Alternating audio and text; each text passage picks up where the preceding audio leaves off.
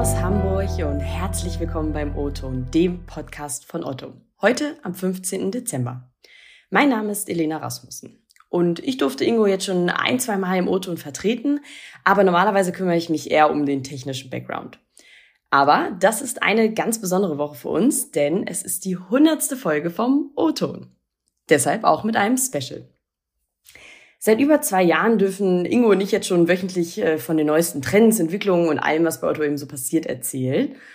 Und deswegen haben wir uns überlegt, sprechen wir heute einfach mal über den Podcast selbst. Denn nach der Zeit wollen wir euch natürlich auch einfach mal einen Blick hinter die Kulissen geben und sagen, warum wir das Ganze überhaupt machen, was dahinter steckt und ja, wie viel Arbeit das auch alles so ist. In diesem Special werde ich jetzt also Ingo Bertram mal zum Hintergrund vom O-Ton befragen. Er ist Pressesprecher bei Otto und vor allem moderiert er normalerweise den O-Ton. Moin, Ingo. Hi, Elena. Grüß dich, ne? Ja, herzlich willkommen auf der anderen Seite des Mikros, würde ich mal sagen. du hast ja jetzt schon fast 100 Folgen vom O-Ton moderiert und viele Gäste gelöchert und äh, deswegen bist du jetzt mal dran. Ja, als ich vor zwei, über zwei Jahren äh, zu Otto gekommen bin, war das ja eigentlich auch so unser erstes gemeinsames Projekt. Und ich kann mich noch gut erinnern, dass du mir damals erzählt hast, dass du schon länger über einen Podcast für Otto nachdenkst und da gerne was starten willst. Und da war ich eigentlich auch ziemlich schnell äh, Feuer und Flamme. Wie bist du denn überhaupt auf die Idee gekommen damals? Also erstmal finde ich es äh, tatsächlich ein bisschen strange, heute mal auf der anderen Seite zu stehen und mich irgendwie deinen Fragen stellen zu müssen. Äh, ist nochmal was anderes. Also ich ziehe einmal mehr äh, den Hut für unseren vielen Gästen. Ähm, ja, wie sind wir da damals drauf gekommen? Ja, also als ich äh, zu Otto gekommen bin, habe ich die Idee für Otto einen Podcast aufzuziehen schon damals mitgebracht und wir haben damals lange überlegt, ähm, macht das Sinn, sowas zu machen oder nicht? 2019 war irgendwie das Thema Podcast zwar schon in einigen Unternehmen oder auch bei einigen Marken durchaus aktiv, aber es war lange noch nicht so groß äh, wie jetzt. Und ja, wir haben lange überlegt und am Ende irgendwie uns äh, gesagt, ey, lass es uns probieren und mal gucken, wie es wird. Und lass uns einen Testlauf machen. Und ja, daraus ist dann am Ende der O-Ton erwachsen. Das finde ich irgendwie ganz interessant. Also irgendwie 100 Folgen und jetzt irgendwie nach äh, rund äh, zwei Jahren, das äh, ja, fühlt sich schon irgendwie cool an. Ja, total, das stimmt. Ja, du hast es schon gesagt, also die Podcast-Welt hat sich ja noch mal mehr verändert in den letzten zwei Jahren. Mhm. Und mittlerweile gibt es eben noch mehr Podcasts und wirklich, ja, sehr, sehr viele. Und viele erfolgreiche Podcasts reden auch über True Crime oder sind von irgendwelchen Promis, also mhm. viel Unterhaltungsfaktor auch. Braucht es da überhaupt so einen Corporate Podcast? Ja, gute Frage. Ne? Also ähm, wir sind ja sicherlich nicht das gemischte Hack. Ich finde, das muss aber auch nicht immer unbedingt der Anspruch sein. Ne? Ähm, ich finde schon, dass ein Corporate Podcast, also ein Unternehmenspodcast wie der O-Ton, einen Platz in der Podcast-Welt verdient hat, weil er, finde ich, ein super Schaufenster sein kann, nicht nur, was so ein Unternehmen alles macht. Und ich glaube ehrlich gesagt, dass so ein Unternehmen wie Otto sehr viel mehr macht, als manche Menschen halt vermuten. Ne? Also viele denken halt, okay, ist halt ein Online-Shop und das mhm. war's. Da gehört ja viel, viel mehr zu. Ich finde, was so ein Format schafft, ist halt auch eine Unternehmenskultur zu transportieren und zu zeigen, wie sind Menschen miteinander, wie gehen die miteinander um.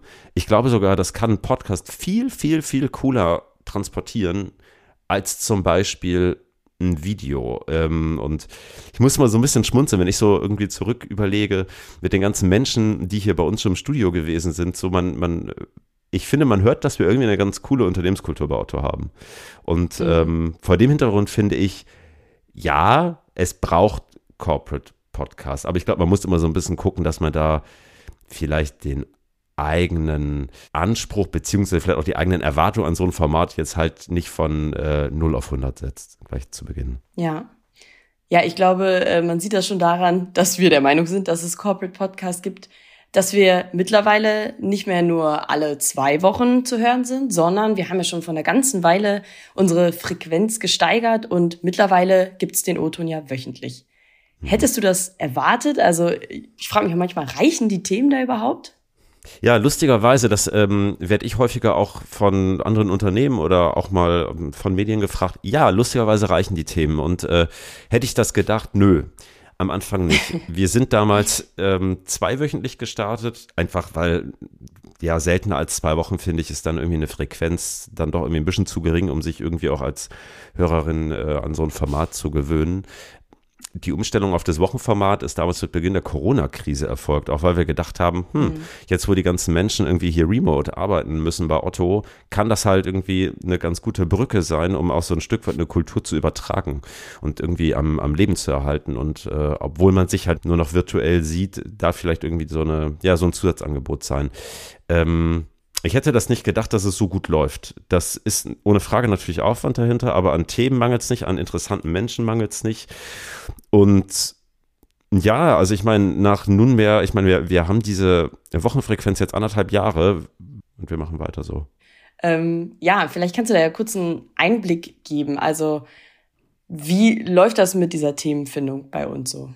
Wie geht so eine Themenfindung? Also wir, wir schauen natürlich, was passiert gerade im Unternehmen, what's hot, what's not sozusagen, äh, wo sind interessante Menschen, wo sind interessante Geschichten auch, ne? Weil darum geht es ja so ein mhm. Stück weit, auch zu schauen, irgendwie so, wer kann hier eigentlich was Cooles erzählen, wer macht hier gerade ein geiles Projekt. Und ehrlich gesagt, dann gehen wir halt relativ schnell vor im Sinne von, dass wir halt die Menschen einfach anfragen und ich habe nur ganz, ganz wenige Fälle erlebt, wo da irgendwie Vorbehalte waren oder gesagt haben, ach nee, will ich lieber nicht. Das wundert mich bis heute, dass das irgendwie so offen wahrgenommen wird von so vielen Menschen und mich mhm. freut es halt echt total, ähm, ja, dass das so angenommen wird und irgendwie auch als Mehrwert verstanden wird und ähm, ja, also Themenfindung ist überraschend einfach, finde ich. Weiß nicht, wie, wie, wie du das findest. Ja, also mich wundert das selber, wie gesagt, auch immer. Man, man kann sich das manchmal gar nicht vorstellen, dass wir wirklich jede Woche ein Thema finden. Wir hatten noch nie eine Pause, also äh, Sommerpause oder Winterpause oder ähnliches gab es bei uns noch nicht. Aber wenn ich jetzt an unseren zukünftigen Redaktionsplan denke, der ist ja auch schon für die nächsten Wochen gut gefüllt. Also hm. deswegen, mhm.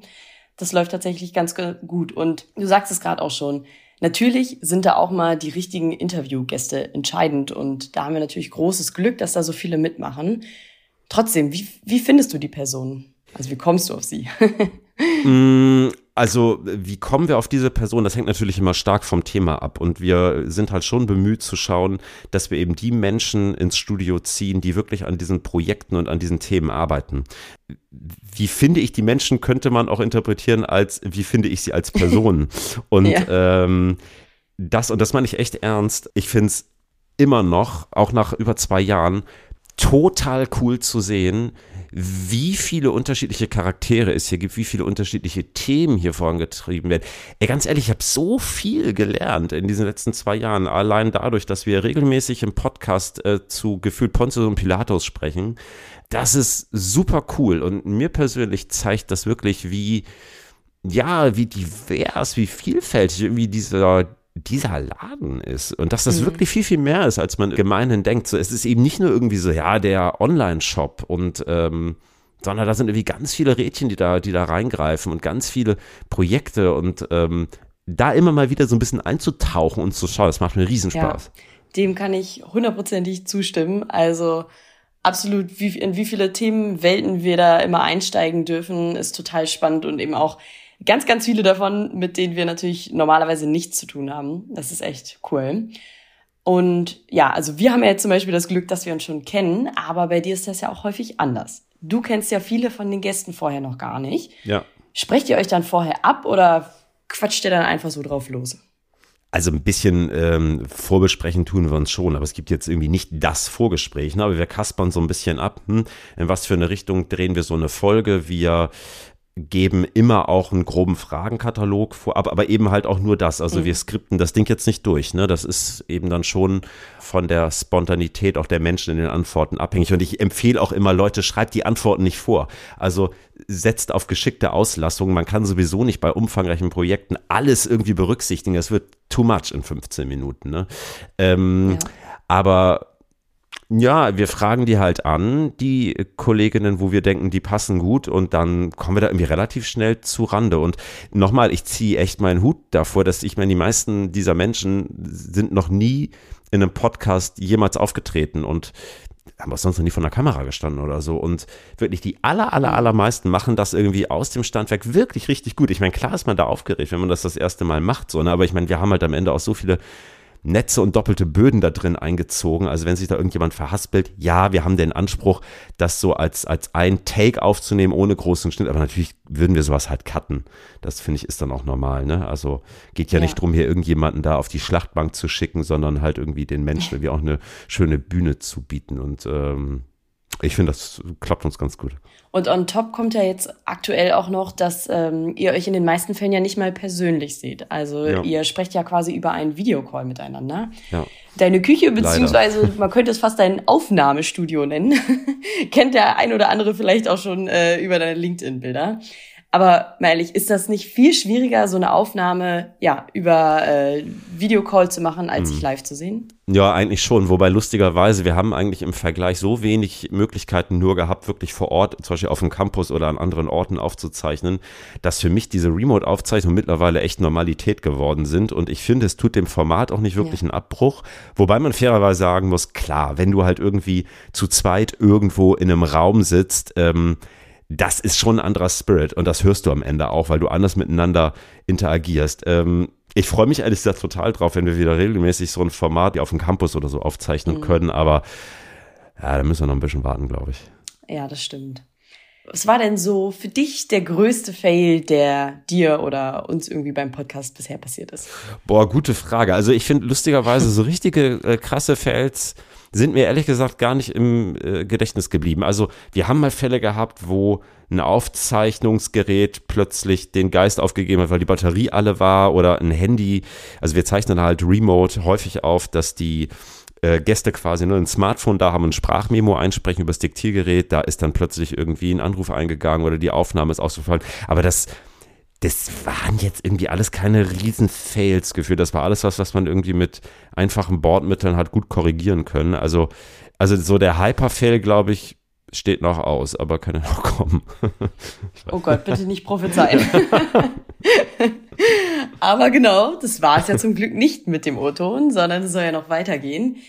Was meinst du, wie sieht die Zukunft vom O-Ton aus oder was wünschst du dir auch bis auf äh, diesen Mega-Fail?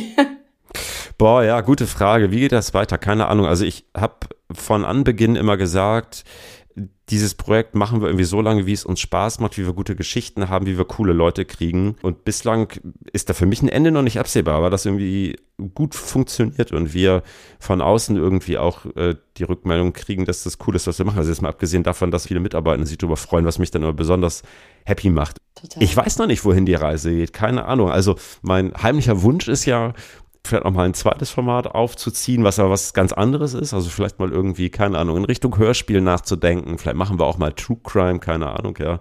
Ich lasse mich so ein bisschen überraschen. Ich glaube, da ist der Bauch ein guter Berater. Also ich glaube, wenn man irgendwann merkt, hm, irgendwie flutscht das nicht mehr, ich glaube, dann ist es Zeit für was Neues. Aber hey, ich freue mich gerade irgendwie total, dass wir so ein neues Design kriegen. Das ist zwar nur irgendwie so ein kleines Ding, aber es fühlt sich schon wieder an, das ist was, was Frisches entstanden.